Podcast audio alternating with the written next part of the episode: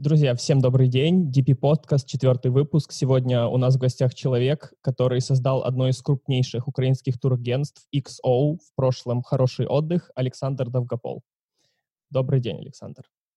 Здравствуйте, Петр. А, давайте начнем с вопроса, как вообще создавалось э, агентство XO, потому что много людей, они не понимают, в том числе и я, как можно создать турагентство с нуля, с чего начинать, что нужно делать.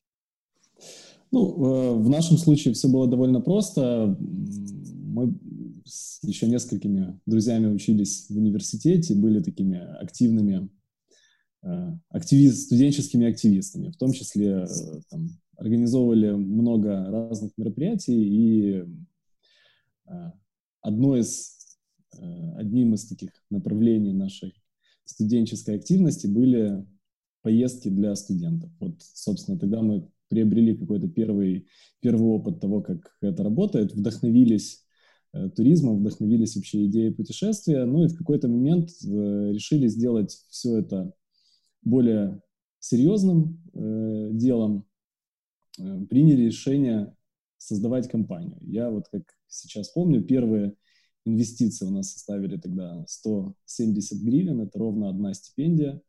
В то время, кстати, какая стипендия сейчас, я не знаете, какая сейчас стипендия? Ну, я недавно закончил э, академию, 1400-1700 повышенная, по-моему. Вот что ага, такое, так ну, что в 10 раз почти. Да, ну вот, видите, по нынешним временам, значит, инвестиции были бы 1400 гривен.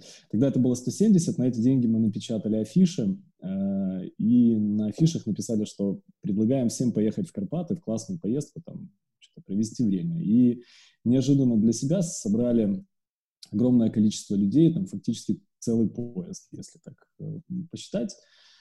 Вот. Э, с этой поездки зараб... То есть да. Э, у, у вас были афиши, а куда вы их вешали? То есть вы их вешали прямо на улице? На, или? на доске объявлений в а, университетах, в больницах, в там, на каких-то заводах, фабриках. То есть это было 12 лет назад, и тогда еще, я вот расскажу, может быть, кому-то, тогда не было социальных сетей, вот. Э, тогда только-только появились, по-моему, одноклассники или там вот что-то такое страшное. Э, и люди информацию узнавали еще по всяким там печатным штукам. Э, вот. В общем, мы эти афиши развесили по там, всяким заводам, фабрикам, университетам, больницам, собрали людей. Поскольку людей было много, то нам удалось заработать какие-то такие достаточно серьезные деньги – вот. И, ну, уже эти деньги мы вложили в э, открытие офиса, там, найм первого сотрудника и так далее. Ну, вот с тех пор все и закрутилось. То есть около 12 лет назад это произошло. Окей. Okay. Как первый раз это понятно. Вот когда уже сейчас XO — это очень большая компания, из чего состоит вообще деятельность компании? То есть вот начинается новый туристический сезон. Что нужно сделать? То есть договориться mm-hmm. с одними, закупить билеты. Как этот вообще весь процесс проходит? Mm-hmm. Uh, ну, смотрите, мы uh, не очень большая компания, да, пока еще uh, в XO работает около 20 человек. Давайте немножко вообще расскажу о том, как работает туризм, да, что это такое, то есть чем мы занимаемся в первую очередь. Когда человек хочет поехать куда-то отдохнуть, у него появляется вопрос, как он может это сделать. Первый сценарий – это бронировать все туристические услуги самостоятельно, то есть там, билет на самолет, забронировать гостиницу, там, страховку купить, какой-нибудь трансфер. Трансфер – это такси из аэропорта в гостиницу и так далее. Сделать все это самостоятельно, либо прийти в турагентство, и турагентство поможет все это купить в одном флаконе, да, назовем это так. Для большинства людей второй вариант предпочтительный, потому что, во-первых, это дешевле, во-вторых, это проще, а в-третьих, э, надежнее, потому что в турагентстве работают люди, которые хорошо разбираются, понимают, чем там один отель отличается от другого.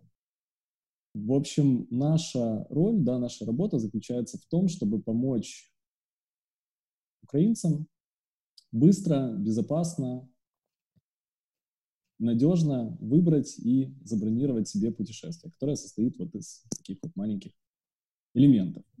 как вообще, как правило, как обычно происходит продажа? Люди, туристы потенциальные, находят нас в интернете через SEO или через социальные сети, оставляют, э, попадают на сайт, как правило, оставляют заявку, там, здравствуйте, меня зовут э, Зина, я хочу с двумя детьми и мужем поехать в Турцию и неделю отдохнуть на каком-нибудь пляже. Посоветуйте мне, что делать дальше. После этого с Зиной связывается один из наших э, менеджеров профессиональных, который выявляет потребности, то есть ну, там, лучше узнает, что конкретно она хочет, в какие даты, какие пожелания, требования к отелю. И, э, собственно, после этого подбирает тур, и этот тур можно забронировать. Его можно забронировать либо удаленно, либо подъехав в офис и совершив такую вот бронировку, совершив такую вот бронировку в офисе. А вы говорите, что можно удаленно, то есть это не только люди с Одессы могут делать, например, если там человек... Да, да, да, но нужно понимать, что ну, культура потребления да, туристических услуг в Украине такая, что украинцы все еще любят общаться. Это, кстати, интересная такая история. Ну, у тех, кому сейчас 20 лет, есть стойкий стереотип, что все покупается в онлайне. Э, людям, которым сейчас там, 60, они про онлайн вообще не знают. Вот о том, что там знают о том, что интернет существует, но их ну, в общем, нередко там что-то покупают. Да. У меня есть знакомые, которые считают, что, ну, 60 плюс, которые считают, что все, что в интернете, это мошенничество, и если там зарабатывать деньги, то тебя обязательно посадят, потому что это мошенничество.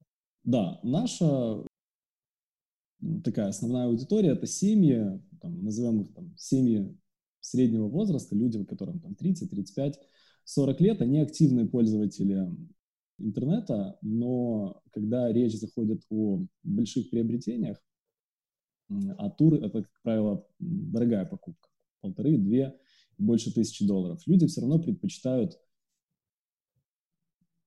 ну, физический контакт, да, то есть подъехать, посмотреть в глаза и так далее.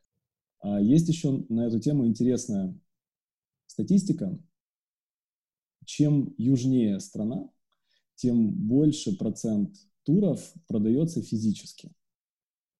Допустим, в Италии процент онлайн-продаж всего там 5-7% продаж, а, например, в Норвегии или Швеции 60-65. Э, Это связано с менталитетом, с тем, что чем южнее, тем больше люди склонны к общению, к тому, чтобы... То есть они получают удовольствие не, э, не только от отдыха, да, но и от процесса подготовки к нему. У вас в компании какой процентаж примерно э, онлайн и офлайн?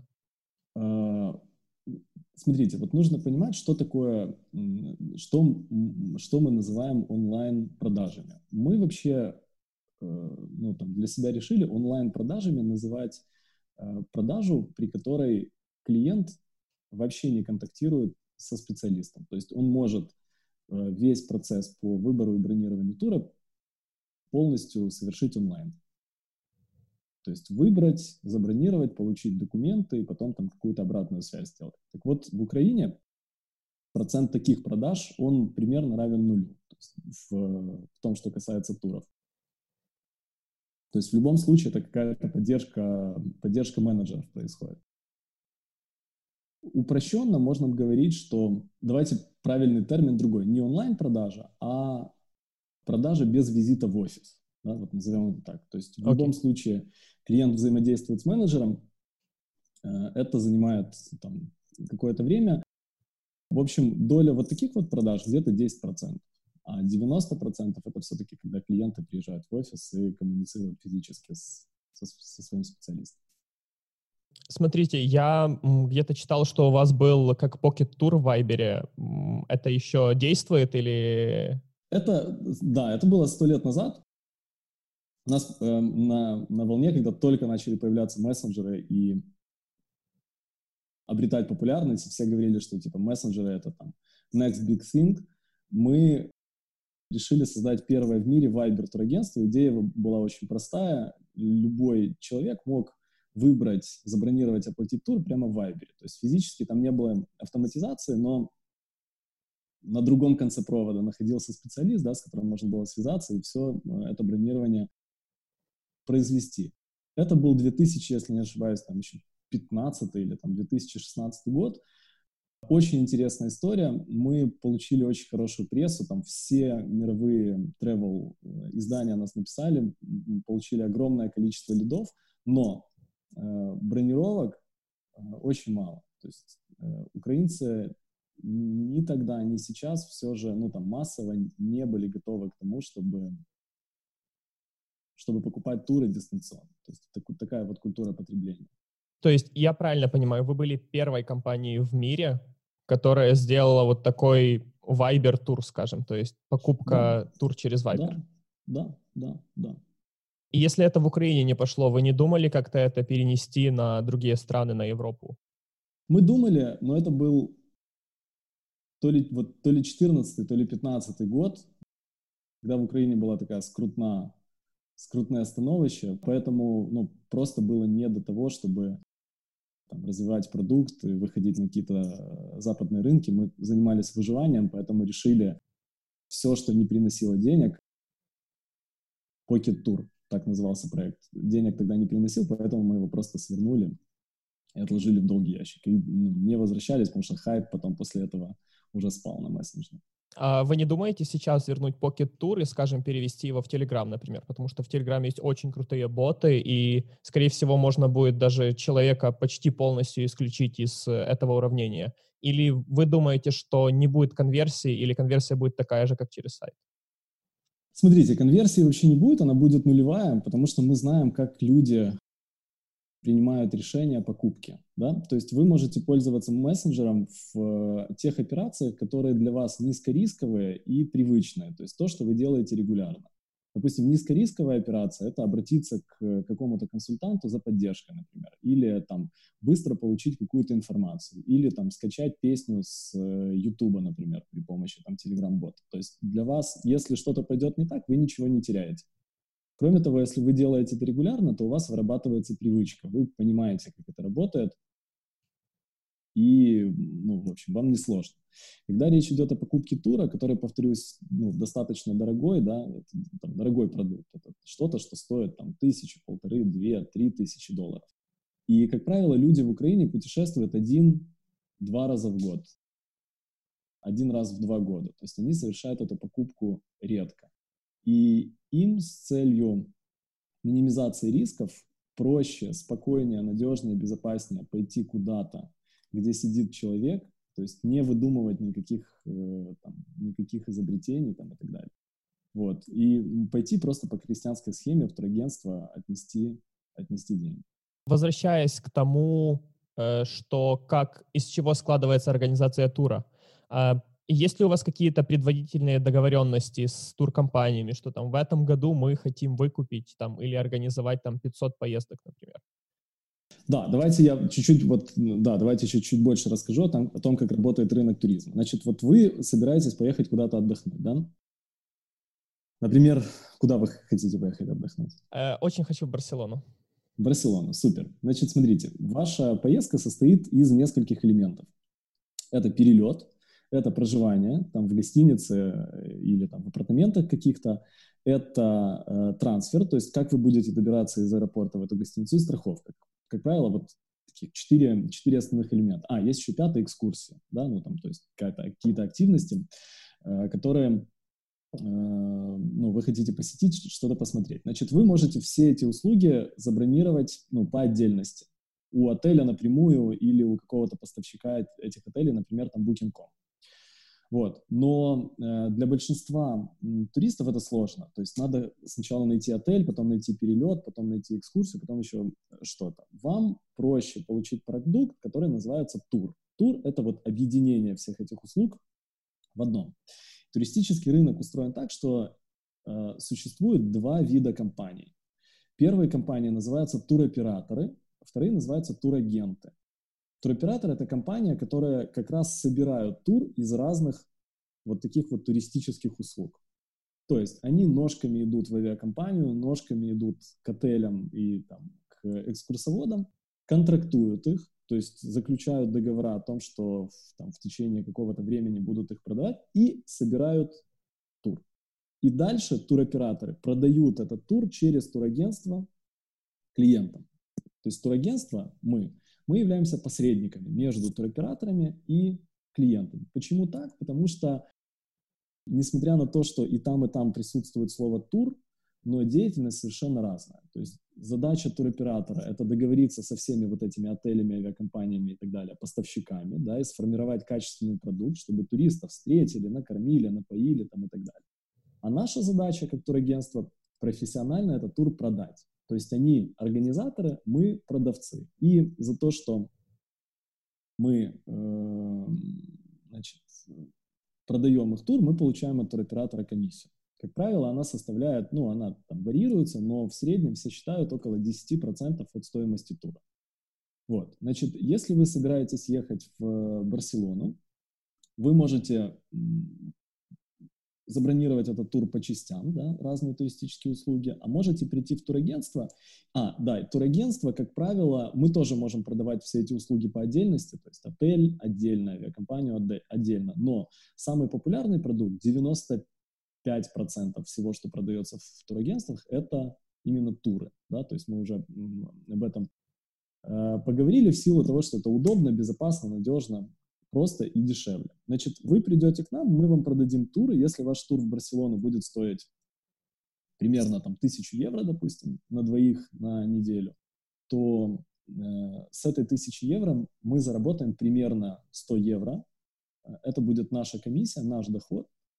Э, и с этих 100 евро мы заплатим зарплату менеджеру, который вам этот тур продал, аренду, налоги там, и так далее. Вот. То есть примерно э, суть работы турагентства и его математика вот такая. Если э, я хочу, например, сложить свой тур, то есть я хочу поехать сюда на, на такой-то авиалинии, я иду к mm-hmm. вам, вы это можете организовать или я иду к туроператору? Вы к туроператору не идете, потому что туроператоры, как правило, с клиентами не работают. То есть для них это совершенно другая работа, повторюсь, вот несмотря на то, что и там, и там есть слово тур, там туроператор и там турагент, но я всегда рассказываю, что это как э, стоматолог и гинеколог. То есть и тот, и тот врач, но работают они как бы с разными частями человеческого тела. Вот здесь такая же история. То есть вы в любом случае идете в турагентство, и турагентство предлагает вам продукт э, каких-то каких туроператоров.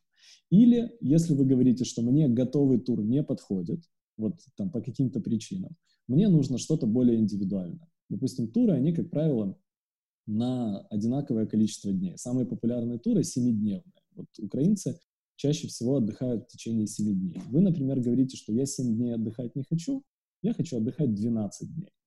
И вот те отели, которые вы предлагаете стандартные, мне не подходят, и та авиакомпания, которую вы предлагаете стандартная, которая входит в тур, мне тоже не подходит. Вот соберите мне что-то там э, другое, то это будет называться индивидуальный тур. Мы, конечно, тоже такое э, вам предложим и сделаем, э, вот, но нужно понимать, что индивидуальные туры... Э, дороже. Ну, во-первых, они дороже, во-вторых, они сложнее, а в-третьих, э, ну, в силу этих причин они интересны одному проценту украинцев. То есть украинский туризм, он массовый, да, украинцы предпочитают, украинцы предпочитают э, готовые пакетные решения. Смотрите, скажем, у меня есть турагентство, я создал турагентство Петя, ну, образно говоря.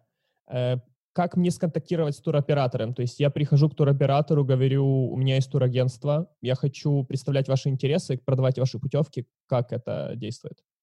Да, это работает на самом деле вот ровно так, как вы сказали. Крупных туроператоров в Украине 10 штук. То есть всего в Украине около 2000 туроператоров.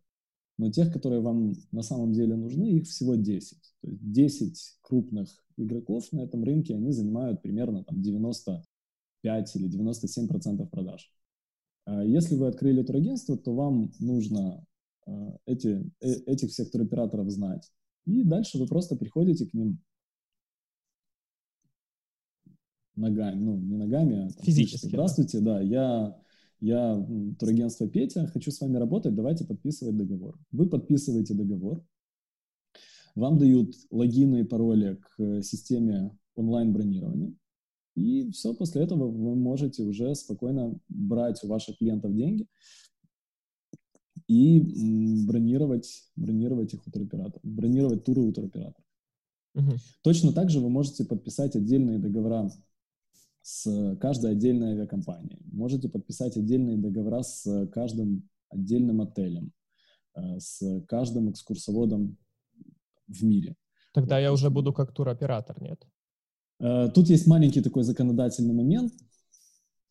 Э, вы, как турагентство, можете продавать любую туристическую услугу, если она одна. То есть к вам пришел клиент и говорит, продайте мне самолет, ну, билет на самолет, да, авиабилет и вы можете его продать. Но если вам клиент скажет, что продайте мне билет на самолет и номер в отеле, то вы уже не сможете этого сделать, потому что по закону, э, если две туристических услуги идут в одном флаконе, то это уже называется тур. А тур может продавать только туроператор. А для того, чтобы стать туроператором, надо получить туроператорскую лицензию.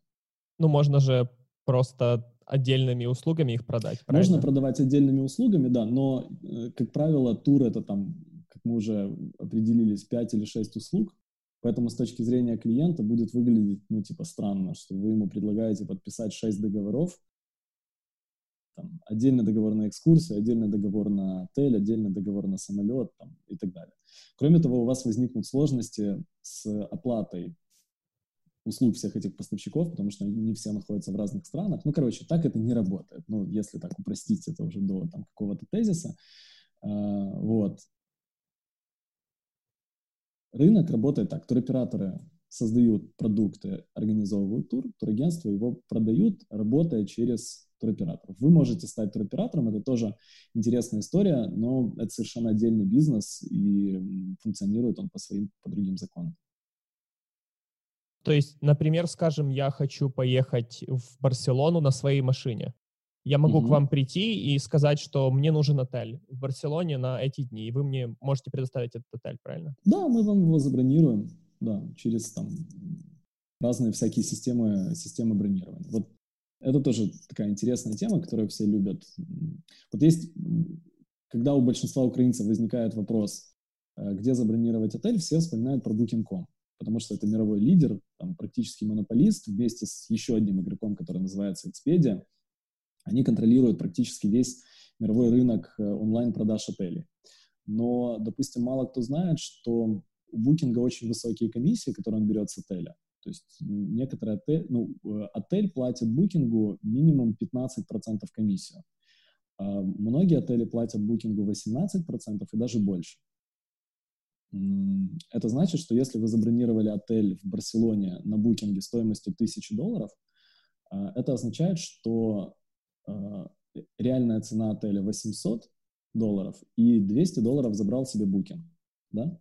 То есть я просто могу позвонить в отель и забронировать номер, который я нашел на букинге? Да, но, скорее всего, отель вам откажет это сделать. Ну, то есть тут э, это зависит от отеля. Он может согласиться, может отказаться. Вообще букинг так делать не разрешает. Но Отель, помимо того, что продает свои номера через Booking, он продает их и через другие системы бронирования.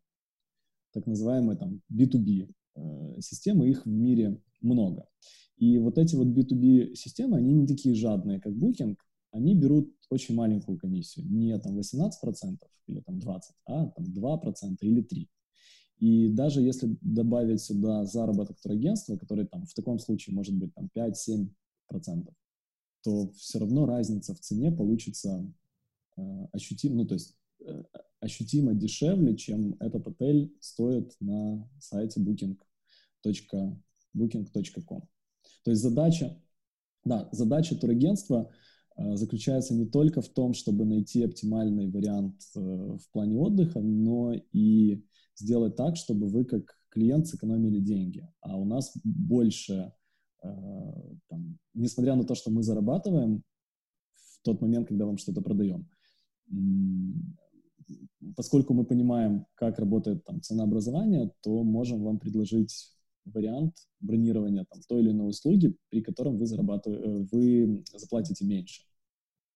Смотрите, но если я, например, хочу забронировать отель, и, скажем, я не хочу идти в турагентство, я хочу сделать это сам, и я знаю, что на букинге там 20% комиссия, есть сервисы не B2B, а B2C, скажем, где я могу забронировать э, этот отель нормально по хорошей Дешевле. комиссии. Да. Э, нет, не можете, потому что Booking отжимает все отели. У них есть в договоре такое правило, что отель не может где бы то ни было в публичных тарифах указывать цену меньше, чем на Booking.com. Угу. Вот, поэтому меньше, чем на Booking.com, он может давать только B2B-шную цену, то есть которой нет в публичном доступе, которую там просто человек не может зайти в интернет и там где-то найти. Отели по всему миру борются с этой историей, то есть они считают, что Booking их дискриминирует, злой, наглый, там, плохой и так далее. Вот. Но пока ничего поделать не могут.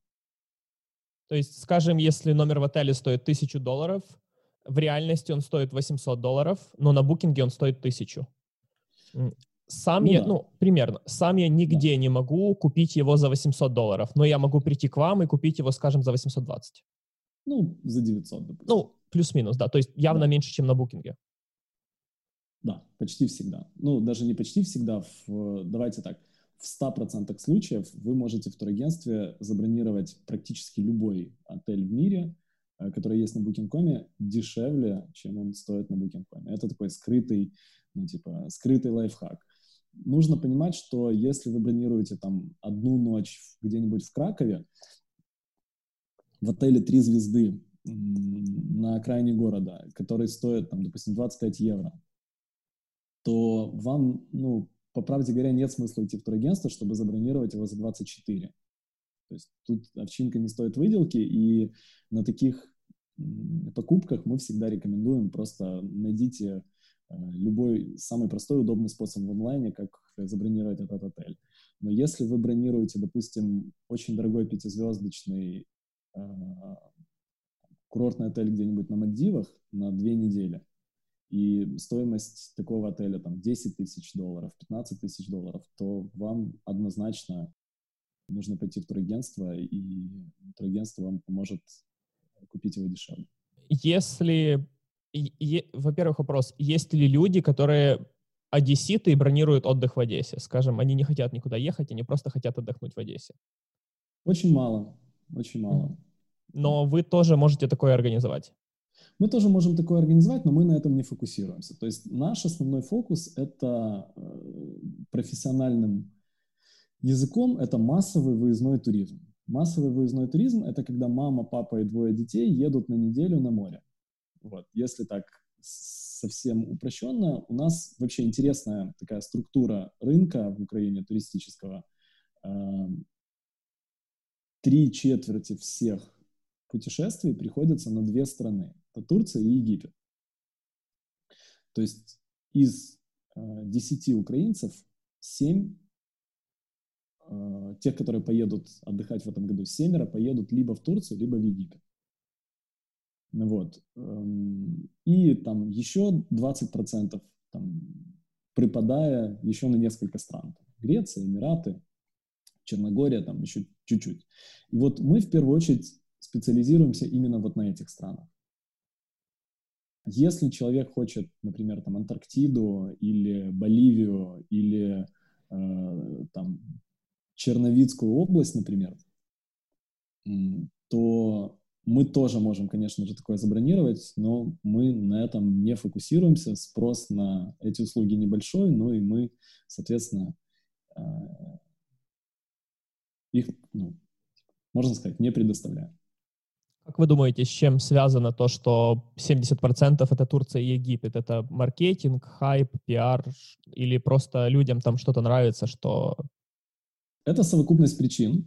Э, во-первых, в этих странах э, реально все очень круто с туризмом. Когда мы говорим очень круто с туризмом, это означает, что там классные отели с э, хорошим сервисом, с питанием, есть природные условия. Например, там в Турции очень длинный сезон, он начинается с конца апреля и заканчивается в ноябре.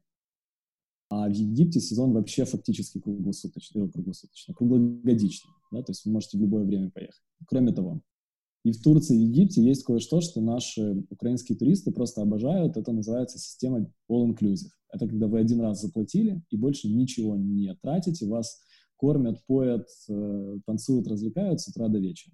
Вот. И это там, один из таких самых главных факторов. Такой важный элемент системы All Inclusive — это бесплатный алкоголь. Да, он да. входит в стоимость, и для наших туристов это крайне важно. Нужно понимать, что в Европе, там, в других странах, где нет, э, ну, где не распространен all inclusive, там, в Италии, например, или в Испании, алкоголь очень дорогой. То есть вы можете заплатить там тысячу евро за тур, и если вы вечером на ужине в ресторане будете выпивать еще по бокалу вина, то там, еще столько же денег потратите на алкоголь. Третий момент — это отсутствие визы. В Турции, в Египет виза не нужна. Вот. И, ну, это просто пляжный э, отдых. А, ну и недалеко лететь, да, что еще важно. До Турции вообще из Одессы лететь, например, там полтора часа, до Египта чуть-чуть больше, но там все равно рядышком. Вот по совокупности этих причин э, эти, эти страны выигрывают. А, ну низкая цена, да, самое главное, о, о чем мы не сказали, низкая цена. Вообще это тоже интересная история. Средний чек то есть стоимость тура, да, который украинцы покупают, э, не меняется последние лет пять и составляет примерно 1100-1250, примерно вот в таком диапазоне долларов за одну заявку. То есть одна заявка — это ну, одна бронировка. В ней может быть один человек, два человека, три человека, папа, мама и ребенок, или папа, мама и двое детей, но, как правило, в среднем считается 2,3 человека в одной заявке. Ну так, в среднем по, по больнице получается. Вот такая одна заявка в Украине в среднем обходится в, ну давайте упрощенно, в 1200 долларов, и эта цифра не меняется уже последних лет, там, 5, наверное.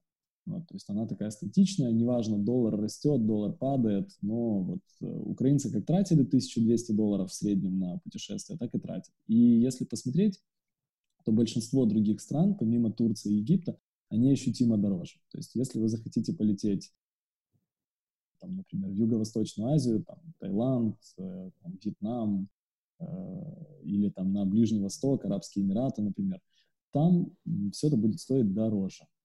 А вот для того, чтобы э, поместиться вот, в общем, в эти деньги, Турция и Египет подходят идеально. Это их обеспечивает, в общем, их лидерство на туристическом рынке. Вы уже... В каком году было создано хоро, ну, «Хороший отдых» сначала? Какой год? 2008. 2008. Это уже 12 лет, получается. 12 лет, да. Мы будем в этом году 12 лет просто. Э, планируете как-то это отпраздновать по-особенному или нет?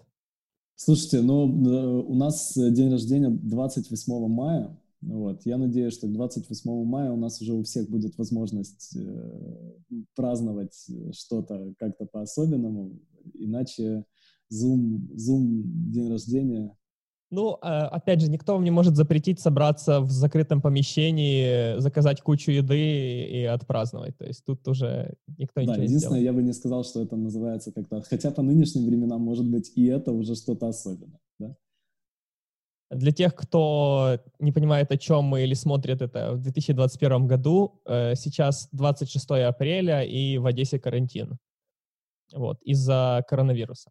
А, говоря о коронавирусе, у меня первый вопрос, самый важный. Э, каким образом вы возвращали людей, которые были за границей во время коронавируса? И это первый вопрос. И второй — это что вы делали с путевками, которые уже забронировались на время коронавируса, и люди не полетели?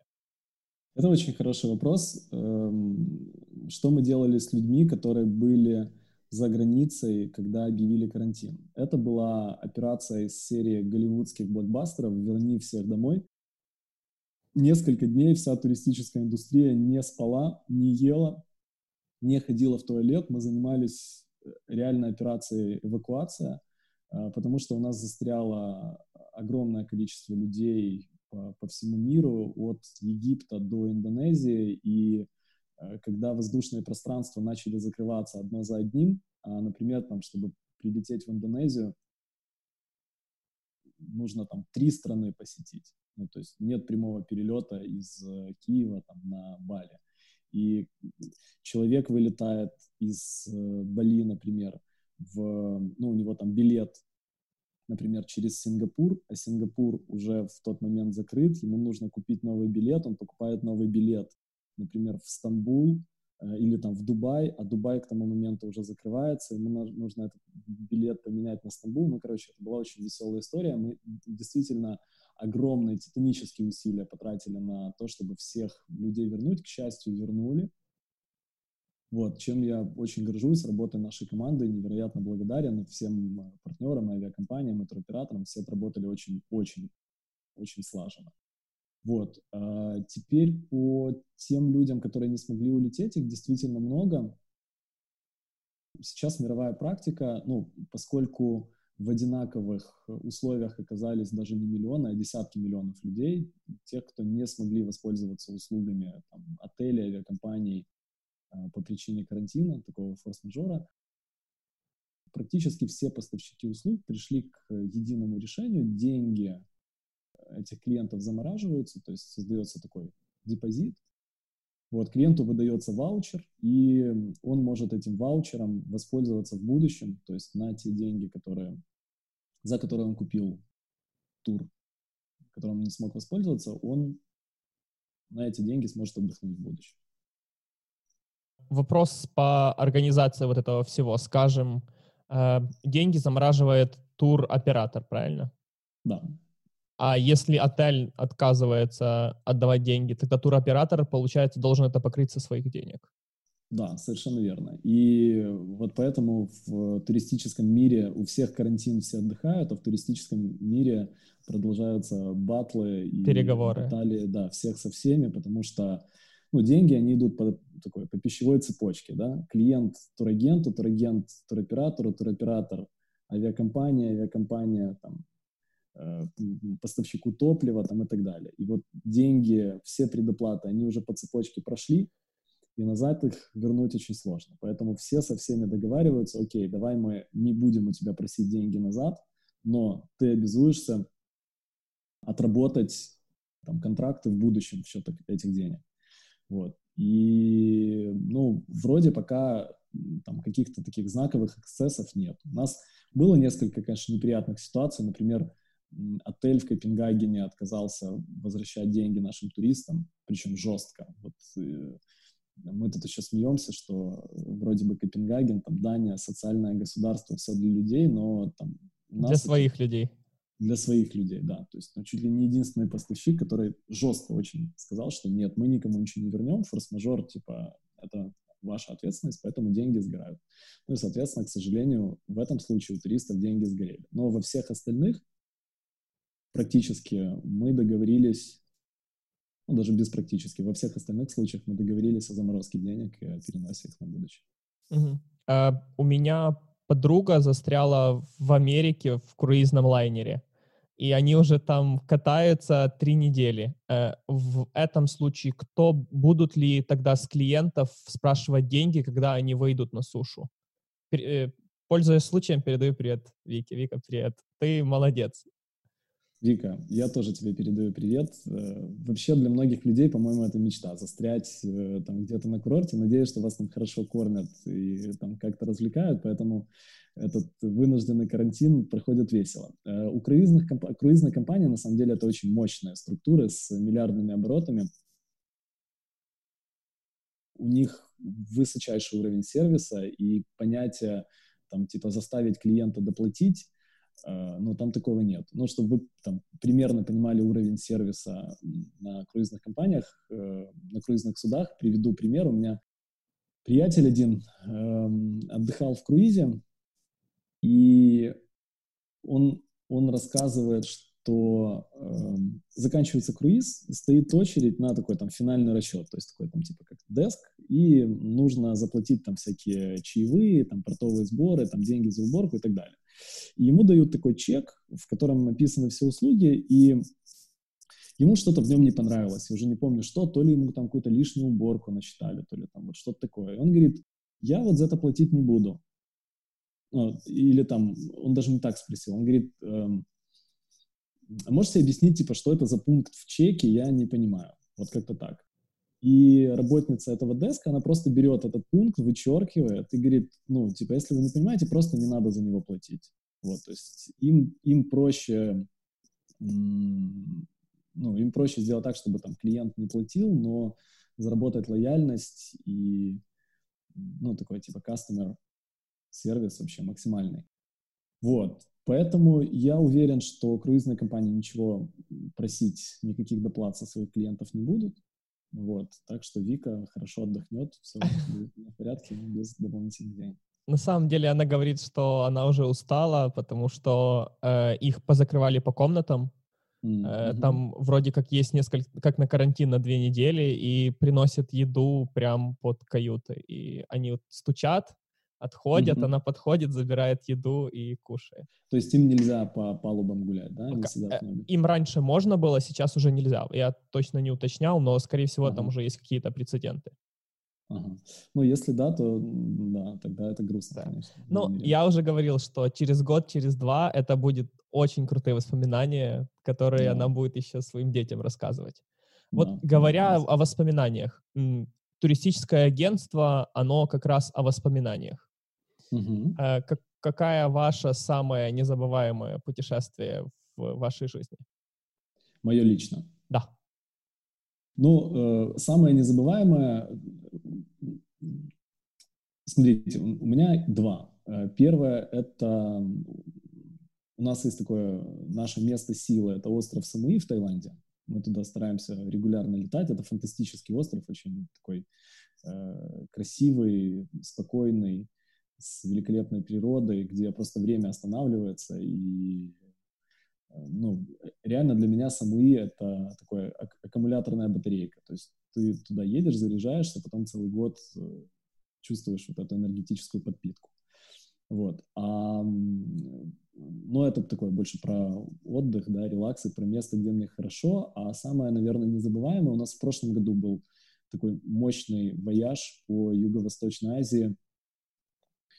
А, Катар, Таиланд, Камбоджа, Малайзия, Филиппины, Сингапур, снова Таиланд. 16 перелетов за полтора месяца, 16 а, городов, соответственно. Вот, то есть очень много всего посмотрели, и мы так смиксовали, то есть были там бедное государство такое, там Камбоджа, где люди живут на доллар в день. И сразу после, после него Сингапур, а, одно из самых развитых государств в мире. А, урбанизированный Куала-Лумпур в Малайзии, после него остров Себа, Себу на Филиппинах. Это такая деревня, где вообще там просто ни, ничего нету. И очень много было контрастов, очень много таких впечатлений. Эм, у меня сбылась маленькая мечта. Мы плавали с китовыми акулами на Филиппинах. Это такие огромные э, звери 20-метровые. То есть они не кусаются, они типа акулы-вегетарианцы, но они очень большие и выглядят как настоящие акулы, поэтому такое яркое, яркое впечатление. Поэтому, наверное, да, вот с точки зрения незабываемости, вот такой вот большой вояж.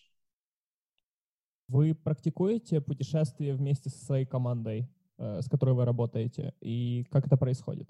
Да, мы практикуем. У нас, к сожалению, вот в середине марта сорвалось, э, у нас уже были куплены билеты, забронированы гостиницы. Короче, карантин отразился не только на наших туристах, но сорвал, вернее, планы не только нашим туристам, но и нам самим. У нас было забронировано путешествие всей э, командой в Будапешт на 4 дня в середине марта. И э, мы должны были улететь 17 марта, и с 17 марта у нас включился карантин. Вот, поэтому такое вот сорвалось, но ничего, я думаю, что сейчас все восстановится, лето отработаем, и осенью там, поедем на 3-4 дня все, все вместе куда-то в Европу.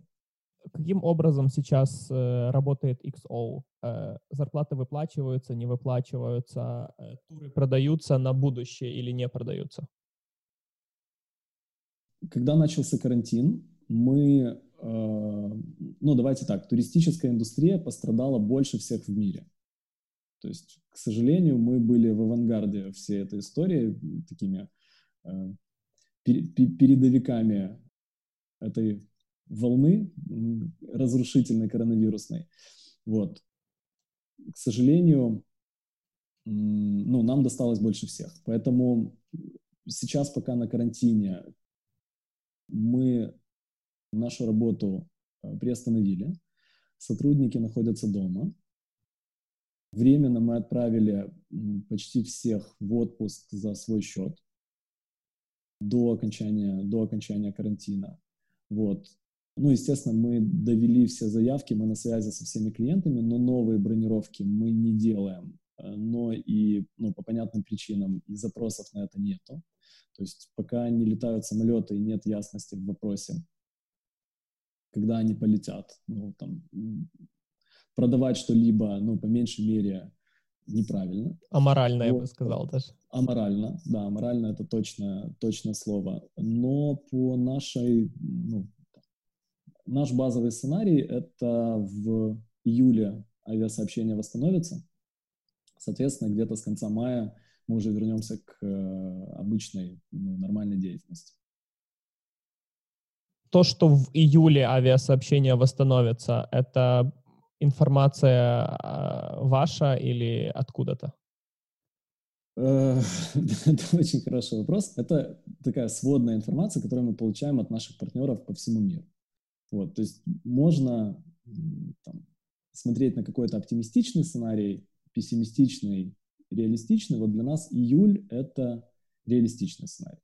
В мае уже несколько авиакомпаний объявили о восстановлении полетов. Например, там Air Baltic с 13 мая начинает летать в Европе, а в июне они уже начинают даже, ну, планируют э, летать из Риги в Киев.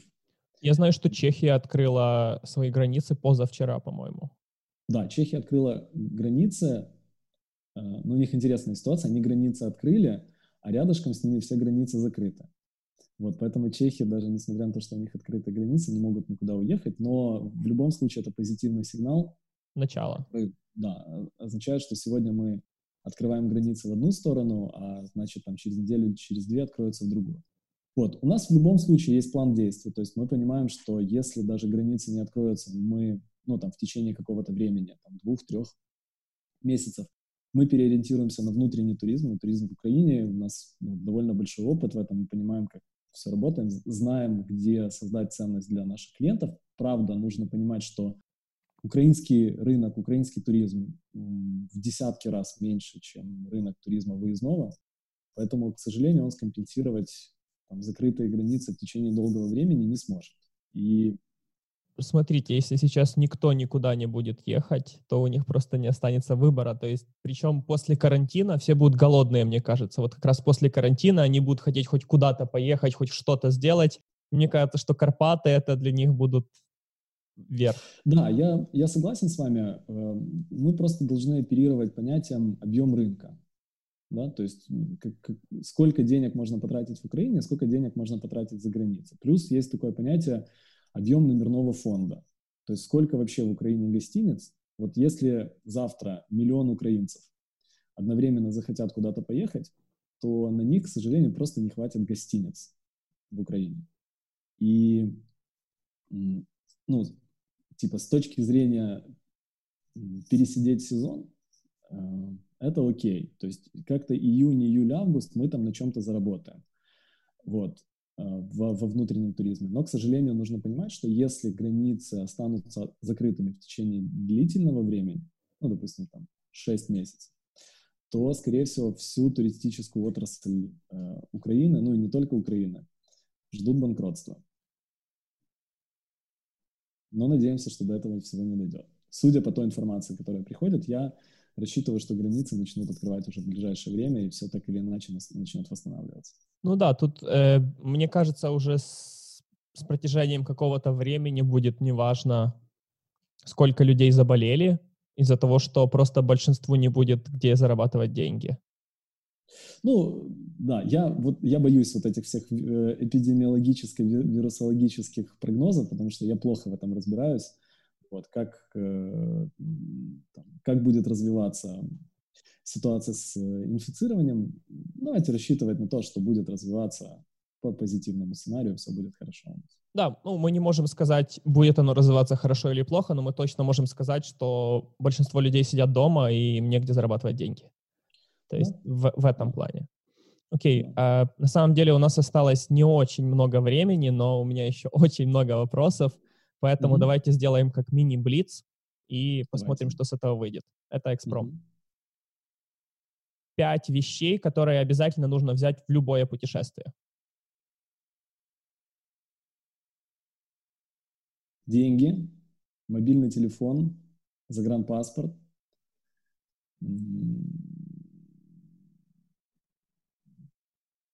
дать деньги, мобильный телефон, загранпаспорт. Все, три, окей.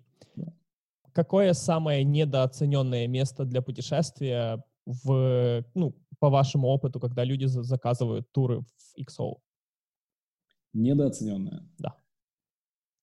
Вы знаете, тут вот нет, нет короткого ответа. Мир вообще настолько фантастический, и побывать надо везде, каждое место оставляет э, ну, свои Э, свои воспоминания, поэтому ну, нет, у, у каждого свое, короче, у каждого свое. Давайте. Самое переоцененное место для путешествия? Знаете, как у китайцев? У них есть списочек, типа 10 стран, 10 мест, в которых должен побывать каждый китаец. И они ездят только по ним. И там Барселона, Венеция, Париж, там вот такие. И современная тенденция развития туризма, вот если посмотреть на несколько лет вперед, если коронавирус там не внесет э, коррективы, то самыми, возможно, самым популярным запросом у туристов со всего остального мира будут э, «отправьте меня туда, где нет китайцев». Потому что э, в Китае путешествует 360 миллионов человек, очень много. Э, они путешествуют толпами, потому что у них есть выездная виза, им можно ездить только там, в составе туристической группы, допустим, 200 человек. Поэтому вот если я могу рассказать, Индонезия, Бали, пляж Джимбаран, такая вечерняя атмосфера, очень значит, закат, свечки на пляже, тишина. И тут в один момент врезаются просто 40 автобусов китайцев, джин, джин, джин, джин, джин. Они залетают на пляж и становится очень шумно. Вот. Поэтому вот мой прогноз, что самыми э, востребованными местами у наших путешественников там, и у европейцев в ближайшее время будут места и страны, где нет китайских туристов, потому что там можно будет ну, там, спокойно отдохнуть. Хорошо. Какое ваше любимое место, но в Европе? Любимое место, но в Европе? Э, ну, это Турция. Турция, она находится в Европе и в Азии, но давайте мы ее отнесем к Европе. Да, Турция самая... Вот, э, я всегда шучу, говорю, что чем больше путешествуешь, тем больше понимаешь, что лучше Турции ничего в мире нет. Какие качества вы ищете в людях, которых вы нанимаете себе в команду, учитывая ваш 12-летний опыт руководителя? Смотрите, у нас очень четкий список э, требований к людям, которых мы нанимаем. В первую очередь, самое главное, это соответствие нашим ценностям компании. Ценности у нас очень простые. Это люди, доверие, лидерство, удовольствие, ну и, собственно, путешествие, любовь, любовь к ним. А поскольку большая часть сотрудников у нас общается с людьми, и это такая ключевая компетенция, самое главное, что мы пытаемся увидеть в людях, это любовь к другим людям. Вот это очень тонкая такая история. Любовь ничем нельзя заменить ее нельзя, ей нельзя научить, ее нельзя в человеке воспитать. Она либо есть, либо нет. То есть, когда первый раз мы общаемся с человеком, мы пытаемся понять, как он относится к, как он относится к другим людям, э, лю, будет ли он по-настоящему им предан, будет ли он по-настоящему их любить. Мы задаем людям вопросы э, из серии «Есть ли у тебя домашнее животное?» Вот. И, или там, что ты будешь делать, если в трамвае тебе человек наступит на ногу, например. Вот. Потому что люди, которые не любят других людей, им очень, очень тяжело в, в нашей индустрии. Потому что мы в значительной степени про ну, любой сервис, да, мы сервисная компания, любой сервис — это про жертвенность. То есть жертвенность — это когда ты готов свои интересы поставить ниже. Поставить ниже интересов туристов, да. И мы там такой вопрос задаем всегда людям. Ну, там, не, не всегда, но примерно это может звучать так, что мы вообще работаем без выходных в компании, но у нас есть два выходных. Это 1 января и Пасха. Вот эти два дня компания не работает. Мы э, задаем такой вопрос, что, допустим, если тебе надо будет приехать, ну, спрашиваем человека, окей, ты готов интересы клиентов ставить выше своих собственных?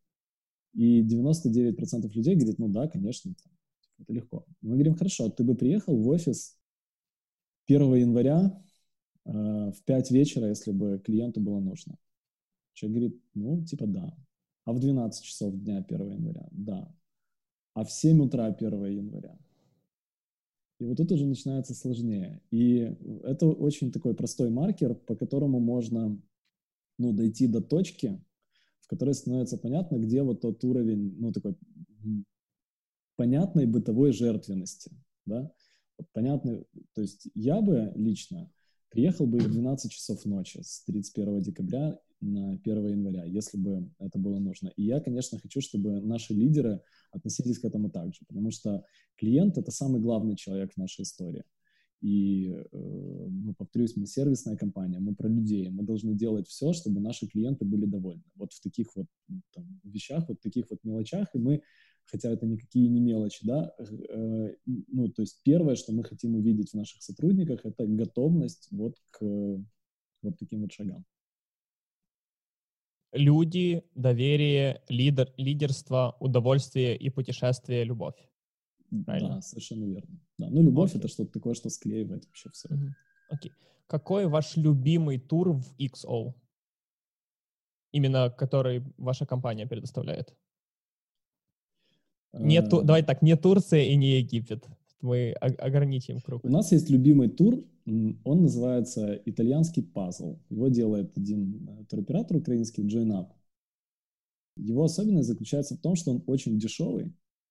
Он стоит там 350 где-то евро на человека и включает в себя перелет из Одессы в Италию, и потом за неделю вы можете э, увидеть все самые крутые итальянские города. Рим, Милан, Венеция, Пиза, э, Римени, Флоренция и еще что-то. За очень маленькие деньги очень много Италии.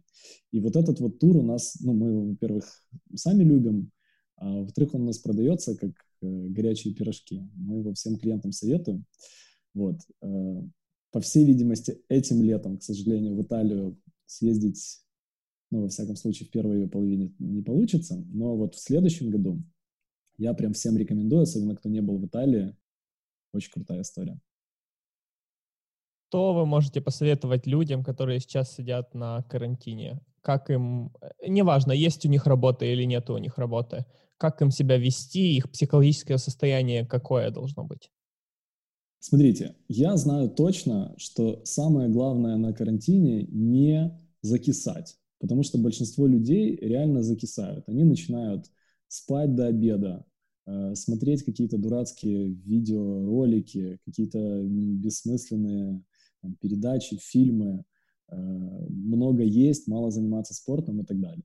Я считаю, что карантин — это отличная штука, чтобы немного отдохнуть в самом начале, но дальше надо э, себя держать в тонусе, потому что для большинства людей выход из состояния вот такой, из такого полуовощного состояния, он занимает там две недели.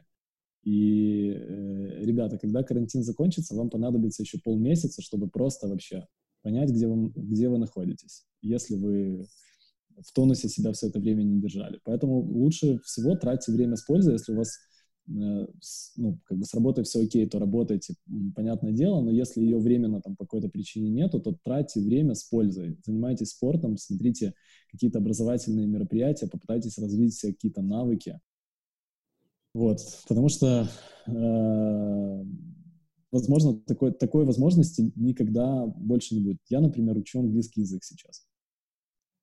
Вот. Э, и понимаю, что лучшего времени, наверное, больше никогда не, не, не представится, чтобы его прокачать, вот, иметь кучу времени.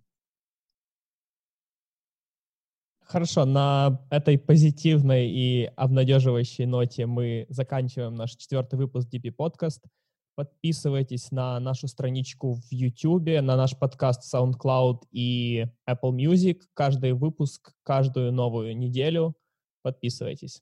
Спасибо вам большое, Александр, за то, что были сегодня с нами. Это было интересно и продуктивно. Спасибо. Спасибо.